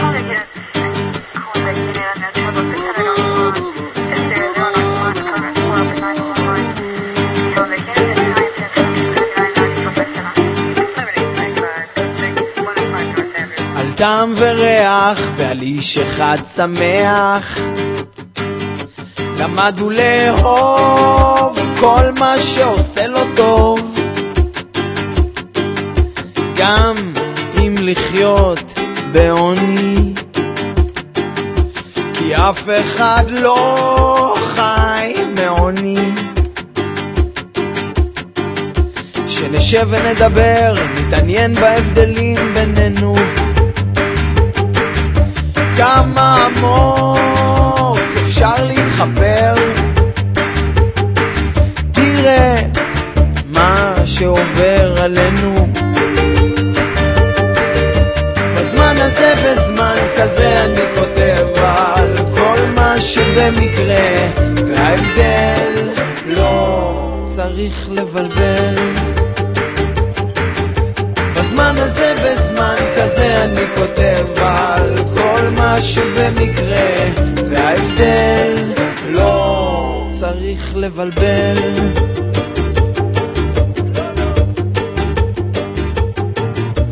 אבא תמיד אמר, לירה לבנה ליום שחור, אבל גם על המלך היום יעבור. אוכל, מים, נשימה, בורא אדם מן האדמה.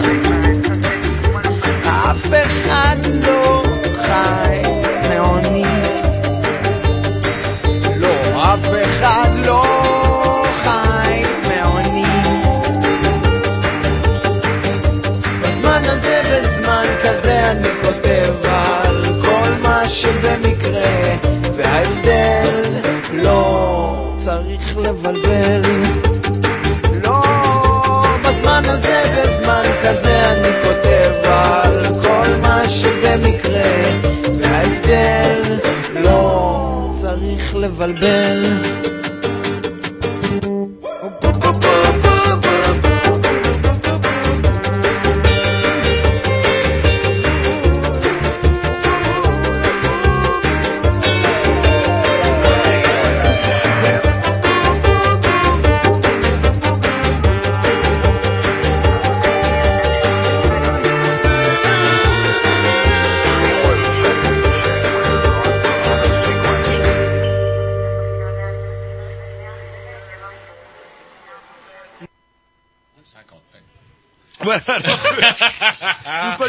Que nous Alors, étions Roger. bien bien éloignés du football puisque nous parlions de spécialités pornographiques japonaises. Bref, le football, le alors, football. votre analyse. Alors, la question qui me Moi, j'ai brûle, plus d'analyse. la question qui me personnelle, qui me brûle la bouche, à qui la faute?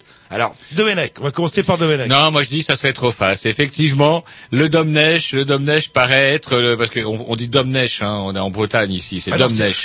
C'est la Rota bretonne Ouais, normalement. Domnech, Domnech, Domnech, Normalement, Domnech. c'est ça. Le Domner, il a été peut-être injustement, si, comment dirais-je, euh, injustement accusé. Je pense que c'est une grosse merde, à l'image des restes des joueurs de l'équipe de France. Attendez, que- attendez, attendez. Un mec qui a quand même amené l'équipe de France en, deux- en finale de la Coupe du Monde il y a 4 Alors, ans. D'après le Avec un commentaire, Zidane que tout le monde a oublié quand il a foutu un coup de boule. Faut être minimum professionnel. Et c'est marrant le coup de boule à Zidane qui se permet de donner quelques avis par-ci par-là. On l'a oublié, c'est l'équipe de France n'a pas gagné. Alors que finale. justement, vous faites bien de le souligner parce que justement, est-ce que finalement tout n'est pas parti de là? À partir du moment où euh, un professionnel comme euh, Zizou, euh, comme les prolos l'appellent, euh, prolos qui votent Front National hein, par ailleurs, mais qui euh, oublie que Zidane est arabe euh, lorsqu'il marque des buts. Bref, lorsque Zizou a pété un putain de coup de boule à Materazzi parce qu'il lui a dit ouais j'ai vu ta femme en slip à la mosquée.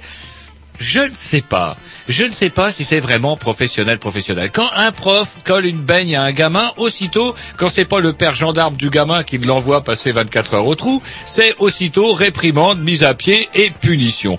Et ben voilà, un prof, lui, il est professionnel, il se doit d'être professionnel à 2000 euros. Puisque vous parlez du milieu scolaire, Alors que... que... Zidane, par contre, pardon, je finis là-dessus. Alors que Zidane, lui, a plusieurs millions d'euros, lui peut se permettre, en pleine finale de la Coupe du Monde, en Mondiovision, de coller un putain de taquet à Materazzi, sachant que ce faisant, il plombait inévitablement l'équipe de France. Ouais, non, voilà.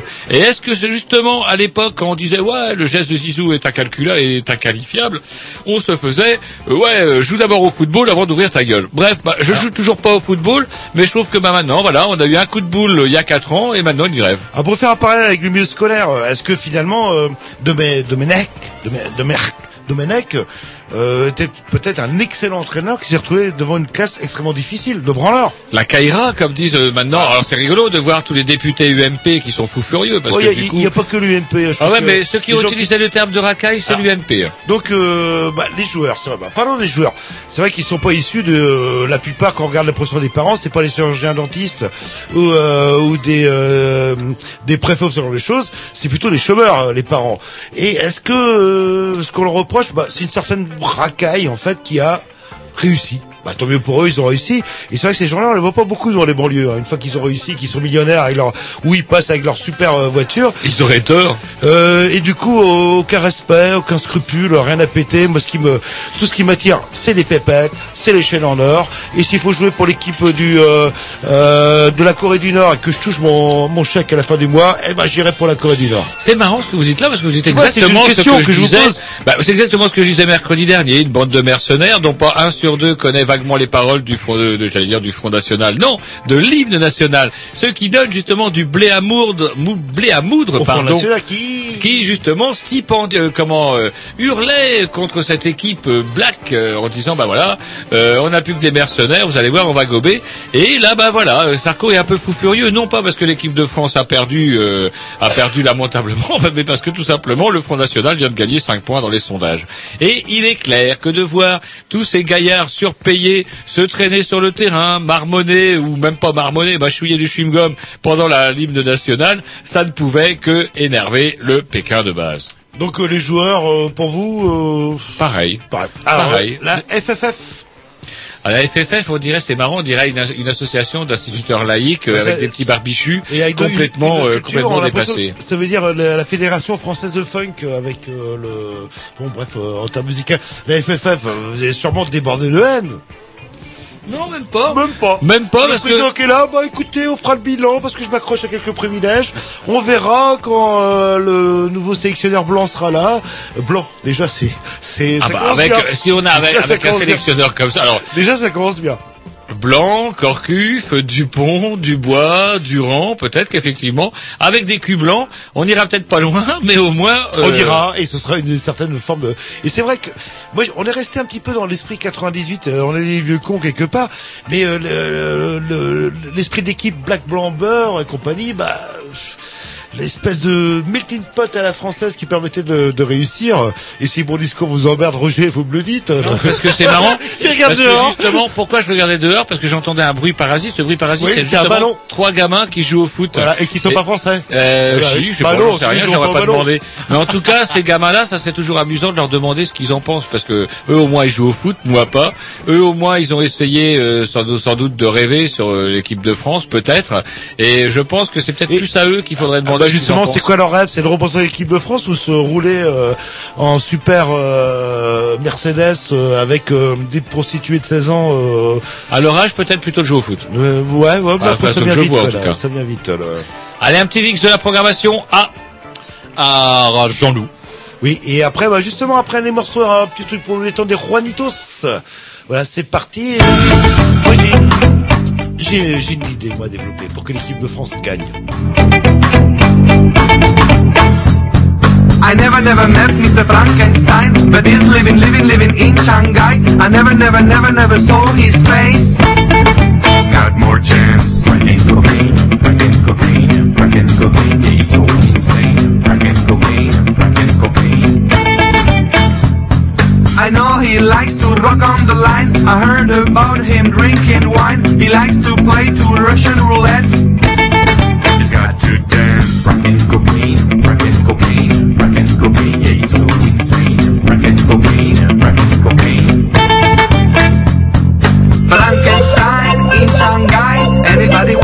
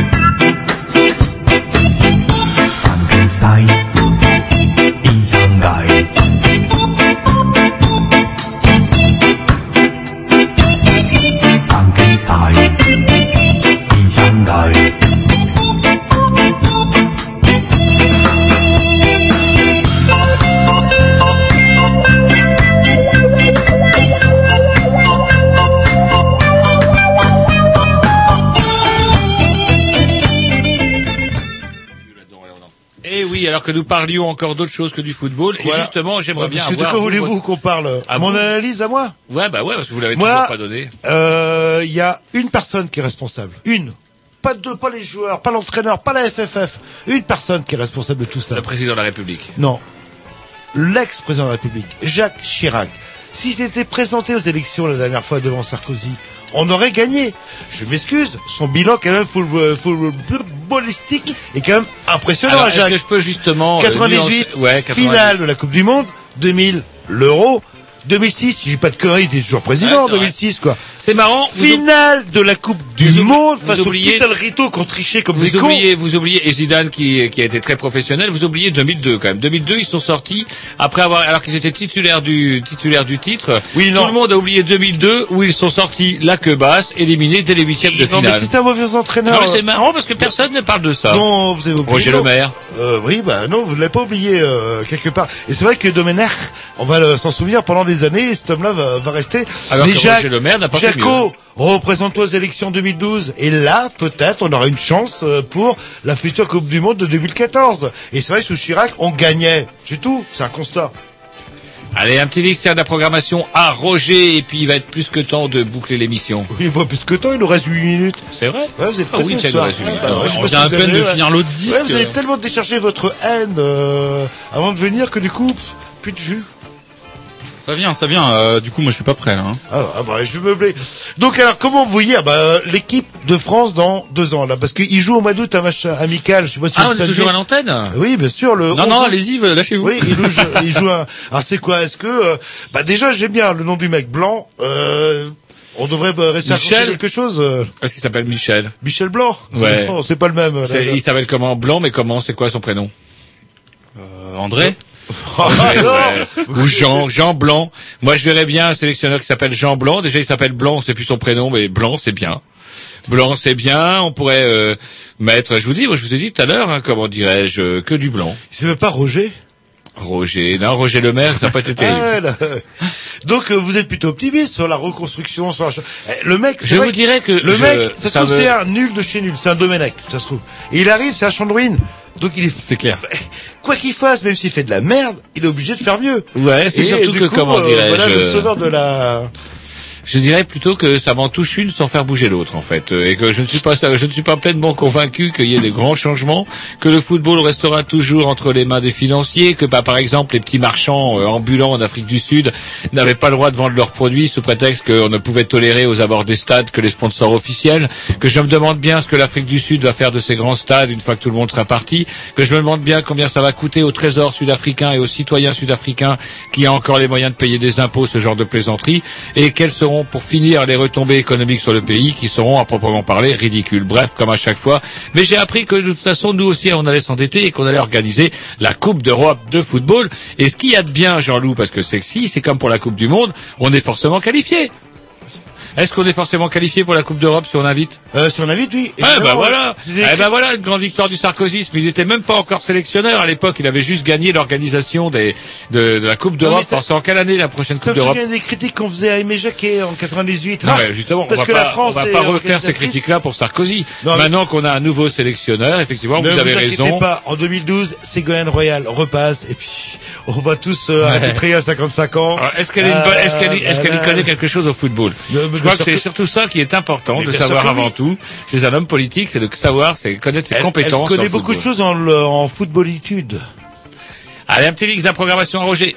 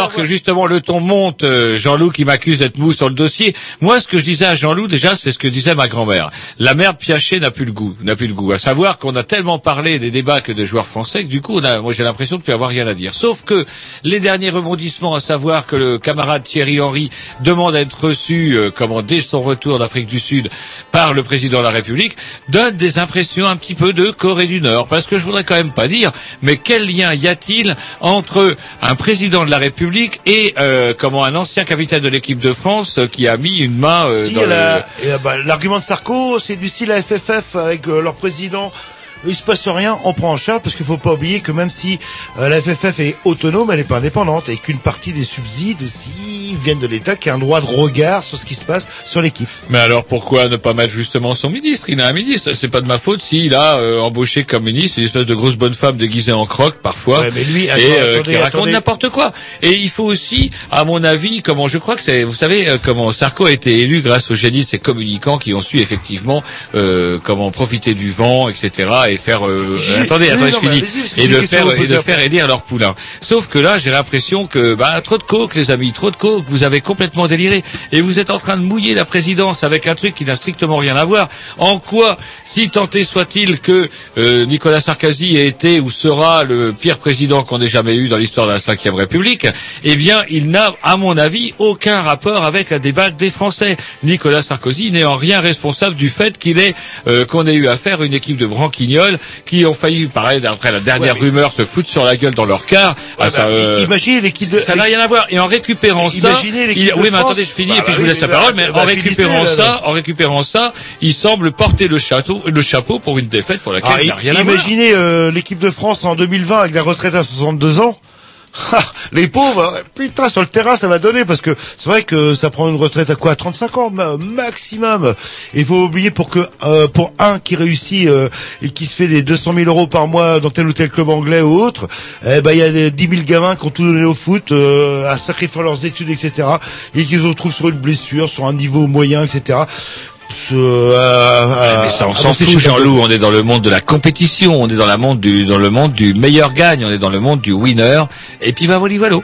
Non, mais. euh, Allez, tiens, qu'est-ce que je veux dire, moi? Ah, bah, j'avais un truc à vous dire, mais euh, vous m'avez coupé la chic. euh, Ah, je suis coup. comme ça, moi, je coupe Ouais, la chic, vous coupez la chic. Ah, euh, je coupe la chic. Ouais, ça, ça me rappelle. euh, Nicolas. Oui, c'est marrant. Ouais. Allez, un petit disque, puis de toute façon, il est là, on vous dit au revoir. Ah ouais. Salut, à la semaine prochaine. Il a plus de disque, Tom, donc c'est votre programmation, Jean-Loup. Non, non, j'ai un disque. euh, merde. ça va sûrement pas vous plaire. Alors, alors, on. C'est Ah, Gotham merde. Project. Ah, bien, un peu. C'est un peu oui. C'est quoi C'est le dernier morceau. Gotham Project. Vous aimez pas Oui, Ah, Vous aimez pas Je vais vous dire, je vais vous pas, dire, je connais pas. Bah, J'attends pour dire. Mais vous aimerez pas. Du tango euh, sauce électro. Ouais, c'est on parti. va se faire chier. C'est un peu trop électrique